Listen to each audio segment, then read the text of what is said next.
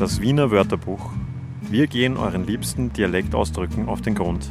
Präsentiert von den Wiener Alltagspoeten. Sein Hemd hat er weit aufgeknöpft und darüber trägt er eine abgewetzte Lederjacke. In den Ohren hat er wahrscheinlich ein Flinserl und auf den Lippen einen schmutzigen Grinser. Und das obligatorische Goldketterl liegt weich auf einem Teppich von Brusthaar. So sitzt er im Beisel, zwinkert der Barfrau zu und gewinnt währenddessen beim Kartenspielen. Das ist er, der Wiener Strizi in Reinform. So geht zumindest das Klischee. Ob es den Wiener Strizi in diesem Sinne eigentlich noch gibt, lassen wir mal dahingestellt. In Film, Fernsehen und vielen Geschichten ist er jedenfalls als so eine Art romantisierter Wiener Archetyp verewigt. Und seit einigen Jahren auch im wiederauferstandenen Wiener Pop. Dort wird er mit viel Hingabe von Kunstfiguren wie Voodoo Jürgens oder Marco Wanda verkörpert.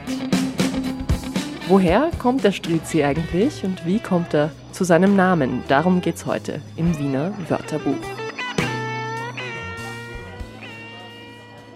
Dass die mittelbayerischen Dialekte, zu denen das Wienerisch ja auch gehört, sich gerne in den Nachbarländern umhören und von dort Worte importieren, das wissen wir ja mittlerweile.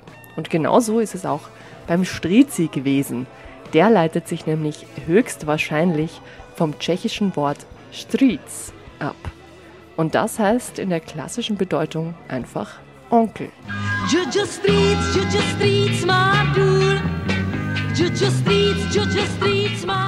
Ja, aber dass so ein Onkel nicht immer ganz sauber ist, das weiß man ja auch. Und so wurde in unserem Sprachgebrauch aus dem Onkel, dem Strizi, also relativ bald der Zuhälter und in weiterer Entwicklung der kleine Ganove, das Schlitzohr, der Spitzbub. Eigentlich schon fast herzig und harmlos, aber dennoch eine Schattengestalt des Wiener Nachtlebens. Nicht nur in Wien kennt man ihn übrigens, den Strizi, sondern auch im restlichen Österreich, in Südtirol und im weiteren deutschsprachigen Raum. Aber daheim ist der Strizi halt doch in Wien. Nur nicht im Wiener Parlament. Dort gab es im Jahr 2010 für HC Strache einen Ordnungsruf wegen unangemessener Sprache vom damaligen Nationalratspräsidenten Neugebauer, weil er, also Strache, der rot-schwarzen Regierung schmutzige Strizi-Methoden vorgeworfen hatte. Irgendwie ironisch, oder, dass sowas ausgerechnet aus dem Mund von Onkel Strache kam. Bleibt zum Abschluss dieser Folge eigentlich nur noch eine Frage. Gibt es auch weibliche Strizis? Die Antwort ist ja.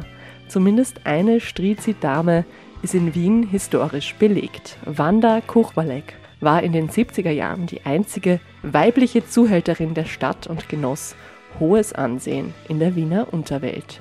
Und um den Kreis jetzt endgültig zu schließen, nach eben dieser wilden Wanda ist die aktuell so erfolgreiche Strizi-Pop-Band Wanda benannt. Damit Amore, Bussi und Ciao. In der nächsten Folge vom Wiener Wörterbuch geht es dann gewissermaßen um den Gegenspieler des Strizis, den Kiewerer.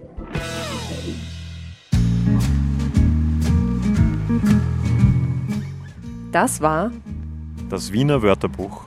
Wir gehen euren liebsten Dialektausdrücken auf den Grund.